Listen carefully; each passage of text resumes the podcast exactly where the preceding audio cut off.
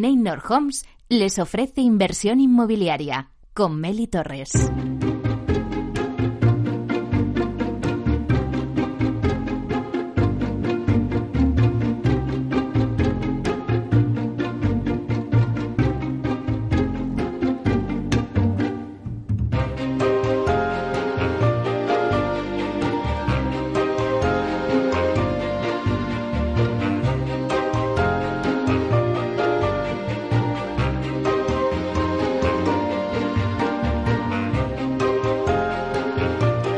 Hola, ¿qué tal? Muy buenos días y bienvenidos a Inversión Inmobiliaria. Arrancamos el mes de diciembre por todo lo alto. Hoy es un día especial porque hemos querido realizar el programa fuera de Capital Radio y nos hemos venido a la inauguración de la nueva oficina de alquiler seguro gestión patrimonial. Y estamos aquí en directo, en pleno centro de Madrid, en la calle Ramón de la Cruz 43. Y hoy vamos a hablar de la gestión de patrimonio inmobiliario. Sabéis que, según la consultora Colliers, los patrimonios familiares o family office invirtieron 700 millones de euros en el sector inmobiliario en 2020, aproximadamente el 7% del total de la inversión, y estiman que en 2021 la inversión de los patrimonios familiares se incremente un 30% respecto a 2020. Bueno, pues desde este marco inmejorable en esta oficina que consta de dos plantas, donde nosotros ahora mismo estamos en la planta de arriba, estamos viendo la calle, tenemos un día precioso con una luz increíble. Bueno, pues en esta oficina eh, estamos, os vamos a contar si tenéis ahorros, dónde invertir esos ahorros dentro de los activos inmobiliarios. Así que como hoy es un día especial, pues os vestimos de gala. Os vamos a invitar a este programa a todos a que lo escuchéis y si no, pues también los podéis escuchar a través de los podcasts en nuestra página web capitalradio.es y además también los podréis escuchar desde el metaverso, desde donde ya estamos presentes de la mano de Atacasas Protec. Así que ya comenzamos.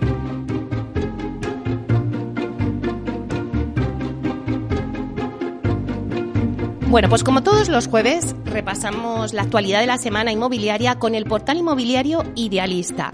TINSA nos da el dato inmobiliario del día y en la promoción de la semana Jesús Martí que es el responsable de grandes cuentas de alquiler seguro, va a hablar de diferentes oportunidades de compra. No os lo perdáis porque hay oportunidades muy interesantes. Después a las 11, la entrevista de la semana se la vamos a dedicar a Sergi Garballo, que es el director general de Alquiler Seguro Grupo, donde analizaremos con él la situación del mercado en general. Pues vamos a hablar de la tensión de precios, vamos a hablar de morosidad, vamos a hablar de la ley de vivienda, consecuencias de las políticas intervencionistas ¿no? en el mercado del alquiler, y luego también alternativas a estas normas tan, tan restrictivas. Bueno, vamos a ver también el crecimiento de alquiler seguro, ¿no? los planes de crecimiento de la compañía y también su premio de Fotocasa Pro a la innovación que han tenido recientemente. Bueno, pues luego a las once y media vamos a conectar con nuestra sección La Vía Sostenible con Vía Ágora, que nos va a presentar el acuerdo de Lignum Tech y de Aedas Homes. Después seguimos con la guía del comprador de una vivienda, con los hitos más importantes en momentos culminantes con Culmia. Y vamos a acabar con el análisis del mercado del mundo Procte, con Alfredo Díaz Araque, que es experto en Procte. A las 12, pues tenemos nuestro debate. En nuestro debate lo que hacemos es que hoy os presentamos la nueva oficina de alquiler seguro gestión patrimonial para aquellos ahorradores que quieren invertir en el inmobiliario. Les vamos a dar las claves para que podáis realizar la mejor operación, la mejor inversión. Estarán en el debate Antonio Carroza, que es el presidente de Alquiler Seguro Grupo, David Caraballo, que es el gerente general de Alquiler Seguro, Enrique López, que es eh, bueno es un cliente patrimonialista y está en representación de Carmen Ranero García y de Cristina Ranero García. Bueno, pues os va a contar su experiencia de cómo él, a través de la oficina de Alquiler eh, Seguro Gestión Patrimonial, ha podido gestionar sus inmuebles y luego también estará con nosotros Ramón de Goyal, que es el responsable del sector de real estate de KPMG. Así que ya comenzamos.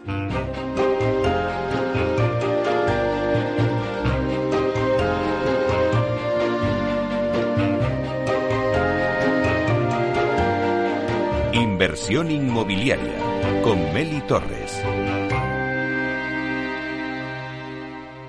Idealista te ofrece la noticia de la semana.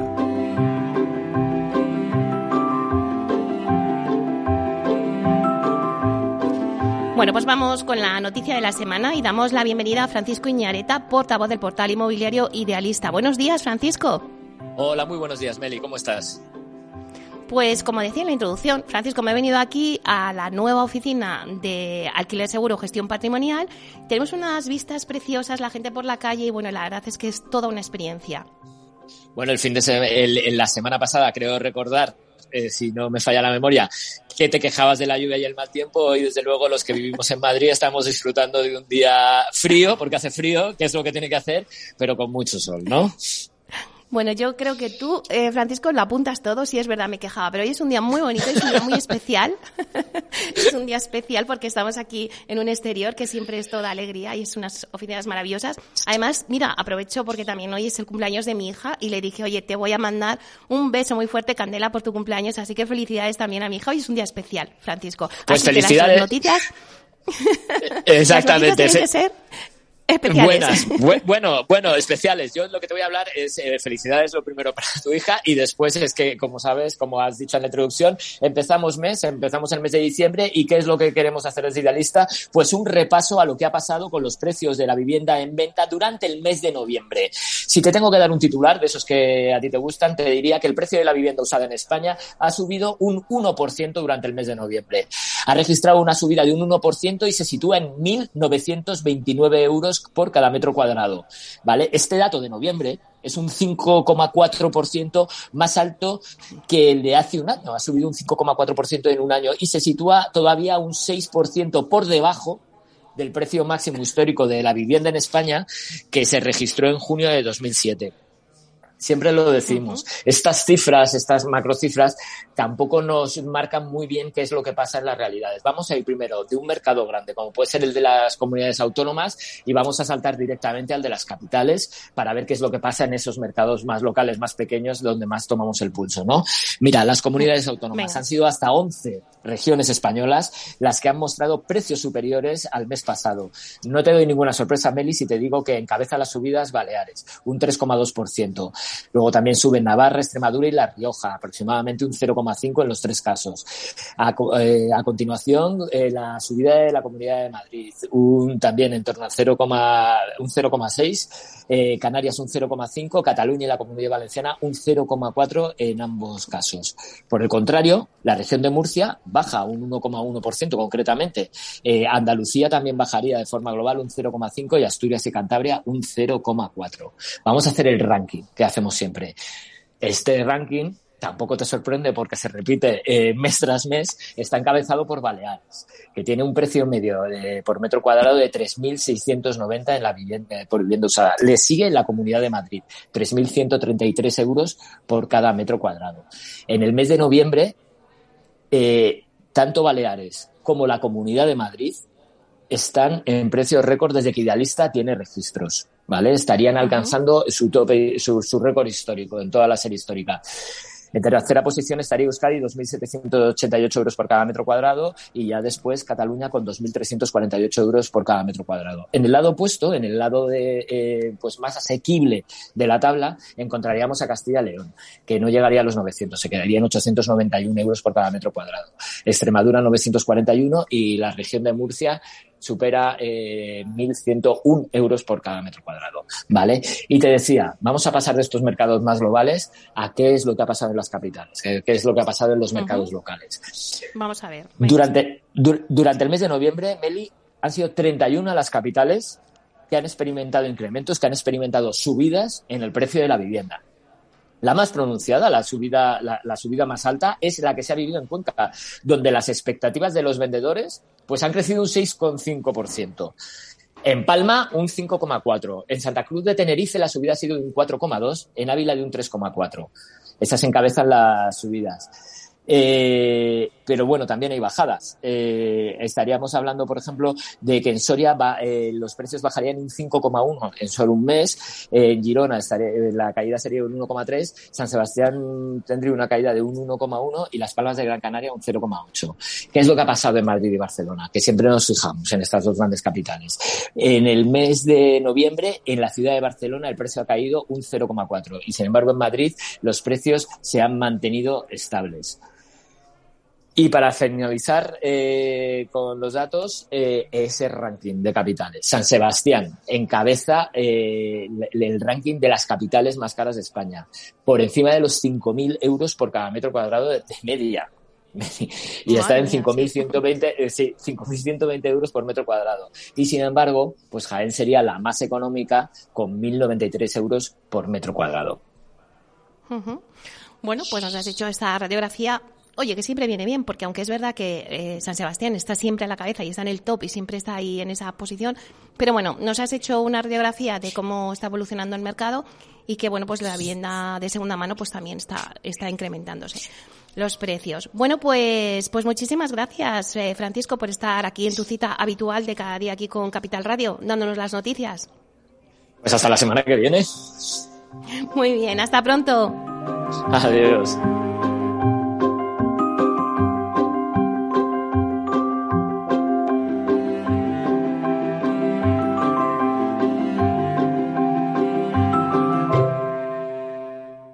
El dato del día con Tinsa.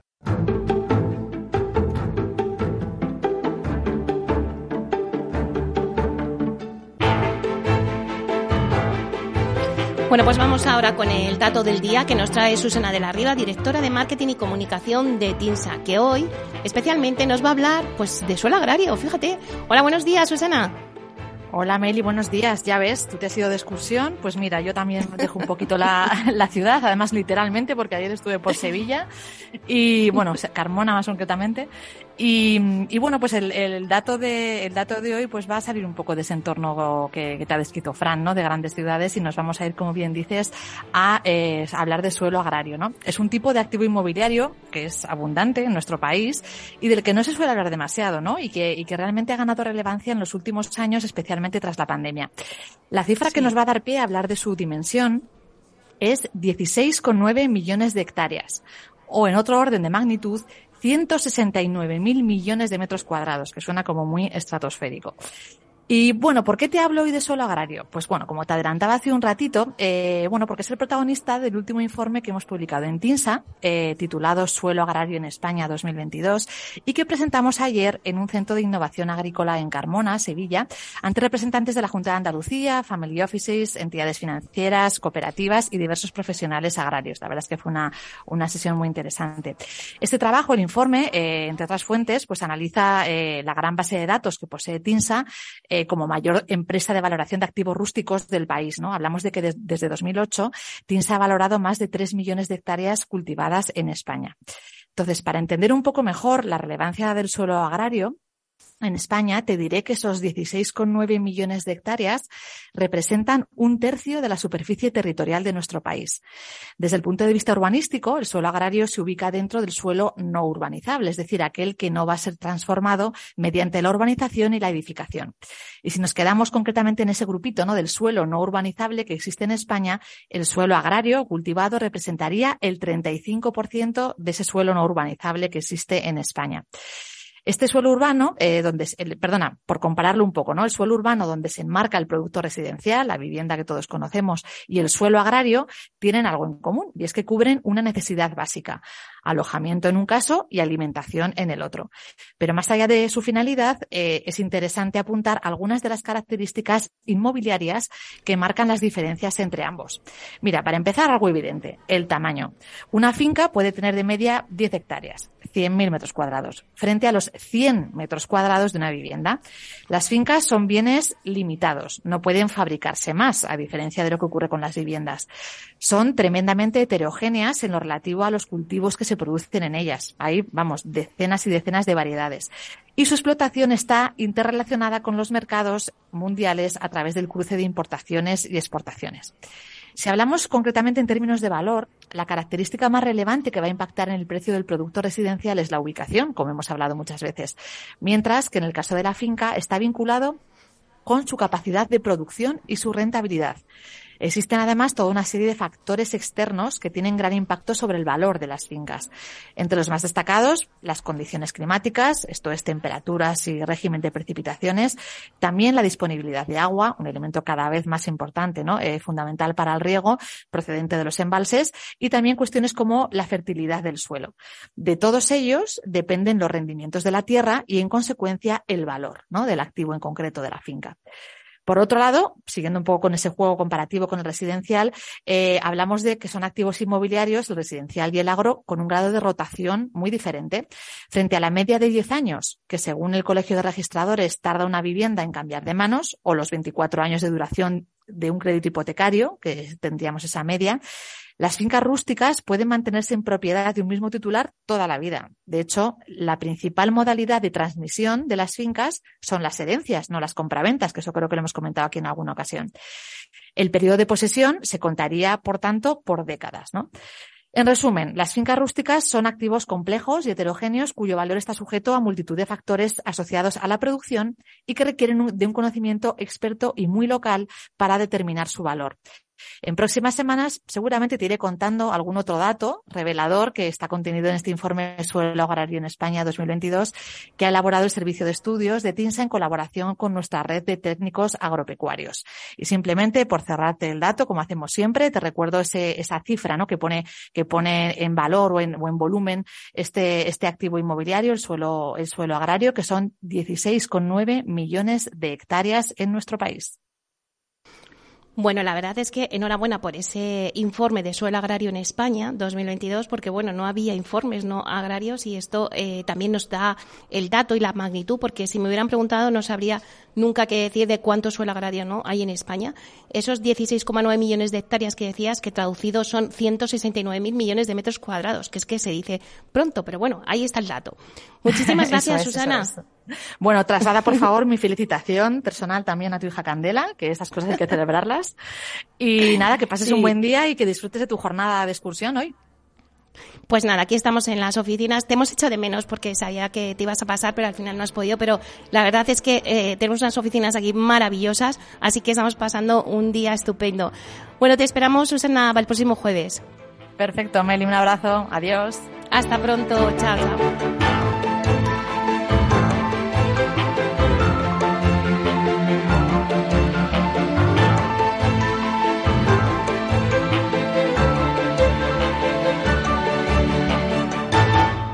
Tecnología propia, rigor técnico y una potente base de datos son el punto de partida del asesoramiento independiente que TINSA presta a todo tipo de inversores en real estate. Conoce en la web tinsa.es cómo podemos ayudarte a rentabilizar tu inversión a través de estudios de mercado, valoración RICS, AVM de grandes carteras o consultoría fiscal, entre otros servicios. TINSA, valor de confianza. Inversión inmobiliaria con Meli Torres. La promoción de la semana.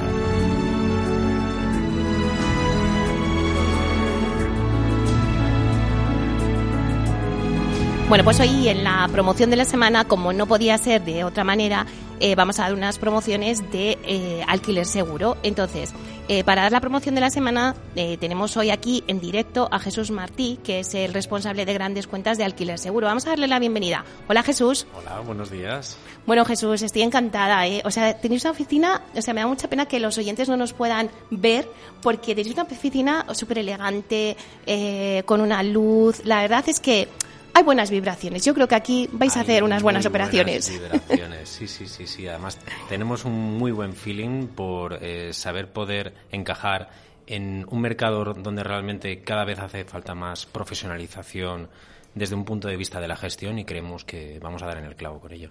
Claro que sí. Bueno, y además es que estoy encantada de, hacer la promoción contigo porque sí que me gustaría que dijeras a los oyentes dónde hay oportunidades. Ahora mismo, pues eh, hay eh, diferentes oportunidades de compras que antes eh, lo comentábamos, ¿no? Y eso es lo que me gustaría que explicáramos hoy a los oyentes, ¿no? ¿Qué oportunidades hay de compra? ¿Dónde están las oportunidades? Sí, pues mira, eh, realmente eh, tendríamos que poder diferenciar eh, entre dos mundos. El mundo del atomizado o el granular, donde podemos comprar eh, inmuebles eh, sueltos, por decirlo de alguna forma. Ya alquilados, a lo mejor. Ya alquilados o incluso sueltos, pero con una expectativa ya de rentabilidad, con un plan de inversión, con todos los números totalmente ya trazabilizados y, y anotados.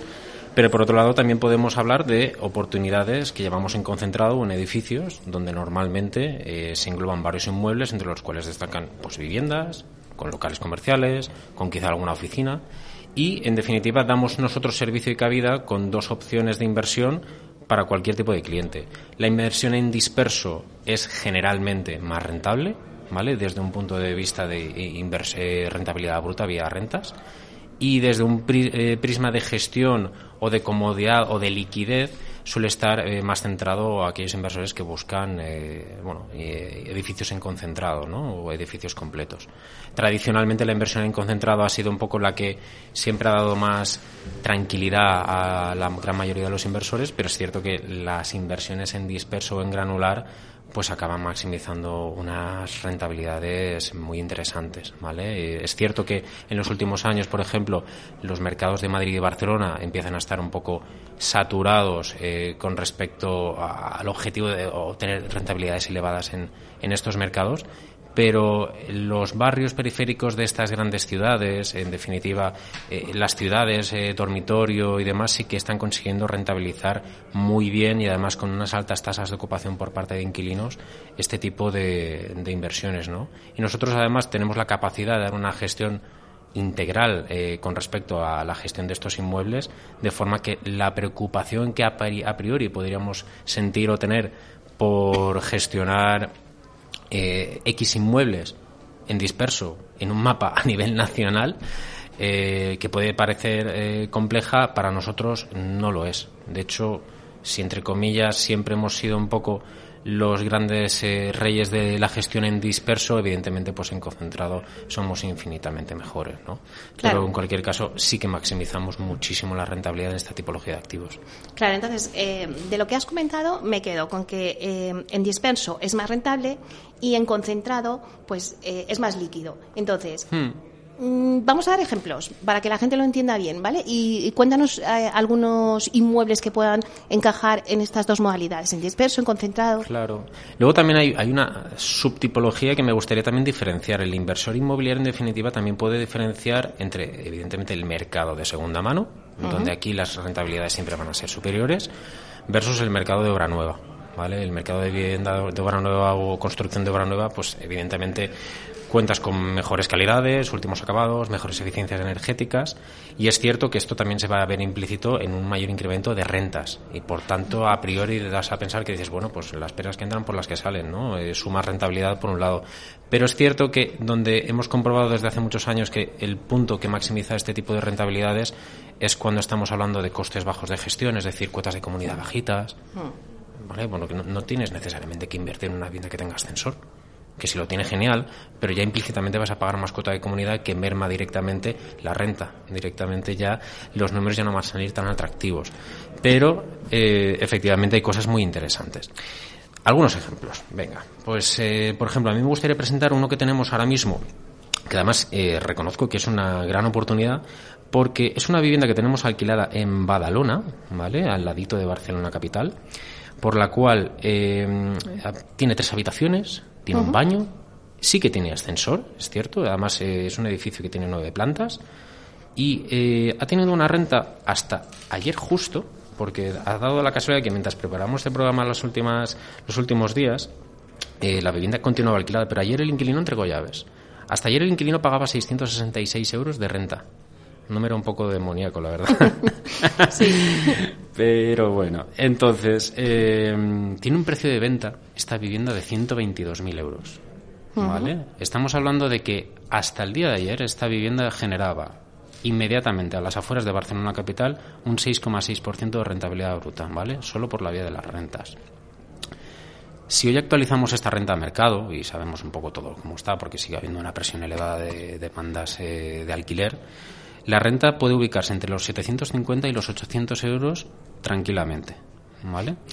Si conseguimos ese alquiler en 800 euros, y además esto ha sido ya analizado previamente por el Departamento eh, Específico de Alquiler Seguro, ¿vale? Que nosotros hablamos siempre de precios técnicos, estamos hablando de que esta vivienda al lado de Barcelona puede generar un 7,9% de rentabilidad bruta sobre rentas. Muy interesante. Estamos hablando de Barcelona, estamos hablando de un piso con ascensor, tres habitaciones y un baño.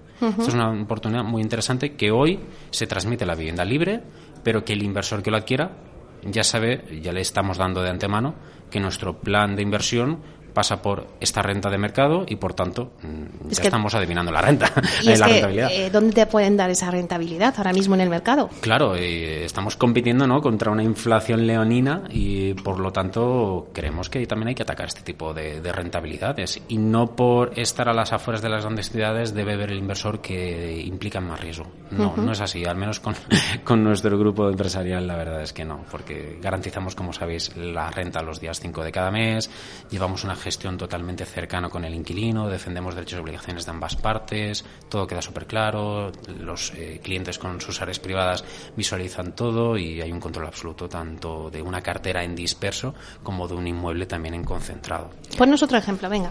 Sí, eh, tenemos, por ejemplo, para el inversor que quiera ser un poquito más cauteloso y que quiera buscar algo más tranquilo o relajado, nos podemos ir a un mercado de obra nueva o seminueva, ¿no? Un edificio re- relativamente reciente, de 10, 20 años, y que en definitiva eh, cuenta con zonas comunes, que cuente con piscina, y queremos algún piso que, que muchos inversores buscan pisos que sepan que el día de mañana pueden emplearlos también para sí mismos, ¿no? Y esto también es una garantía para muchos de ellos. Pues tenemos ahora mismo allí eh, en Tomares, al ladito de Sevilla, área metropolitana de Sevilla, pero inmediatamente al lado, ¿vale? Para quien no lo conozca. Un inmueble de dos habitaciones, dos baños, con ascensor, como digo, zonas comunes, piscina, plaza de garaje, ¿vale? Y nos estamos yendo a un precio un poquito superior, a 250.000 euros, con una renta actual de 714 que sigue alquilada la vivienda, pero sí es cierto que es una renta que ya está a día de hoy por debajo de mercado. En un hipotético caso de que este inquilino marchase, marcha de la vivienda, el inversor podría evidentemente actualizar al mercado la renta. La rentabilidad bruta que obtenemos ahora mismo por esta vivienda eh, se acerca al 3,5%, es aparentemente bajito, pero sabiendo de que está desactualizada de mercado y que en definitiva podemos acercarnos a eh, unos precios técnicos de rentas actualizadas, pues nos iríamos entre un 4 y un 5. Pero ya, fijaos, ya estamos hablando de obra nueva. La inversión per, per se ya estamos dando por hecho que va a ser más segura en cuanto quizá vamos a tener menos derramas de comunidades de propietarios, quizá vamos a tener inquilinos más longevos ¿no? por el paso del tiempo. Y en definitiva, esto es adaptarnos a cualquier tipo de inversor que prefiera una inversión u otra. Nos queda un minuto, no sé si podemos rápidamente muy otra. rápido. Venga, Solo dejaros eh, también estamos negociando y creo que es muy interesante también para los inversores que les gusta el concentrado un edificio en Madrid dentro de la M30 con del origen del año 1932 que ha sido totalmente rehabilitado este año 2022. Cuenta con 12 inmuebles en su interior. Estamos eh, barajando precios de compra para los posibles inversores que ronden los 3 millones, un poquito más de 3 millones de euros, pero estaríamos hablando también de per se una renta o de obra nueva y estamos hablando de rentabilidades cercanas también al 4% en el interior de Madrid con ascensor. Una rehabilitación preciosa, que es una lástima que no os la pueda mostrar eh, a través del vídeo. Pero en cualquier caso me encantaría compartirla más con cualquier inversor que desde luego contacte con nosotros. Bueno, pues la verdad es que yo creo que nos has dado un poco las claves de, de este negocio, eh, que hay oportunidades y lo has dado con ejemplos. Así que muchísimas gracias, Jesús Martí, eh, responsable de grandes cuentas de alquiler seguro. Un placer. Muchísimas gracias. Me encanta que me hayas tratado tan bien en nuestra oficina. bueno, seguiremos contando las oportunidades. Seguiremos, seguiremos. Gracias.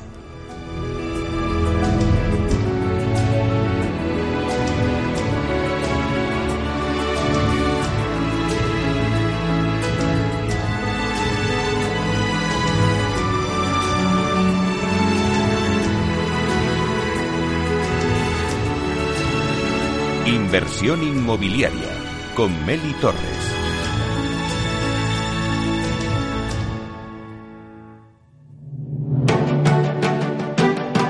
Una piscina infinita, una terraza con vistas, un gran salón para invitar a la familia o todo a la vez. No importa lo que estés buscando para tu nueva casa, en Aedas Homes lo hacemos realidad. Entra en aedashomes.com y sal de la fila de los que sueñan. Aedas Homes, tu casa, por fin.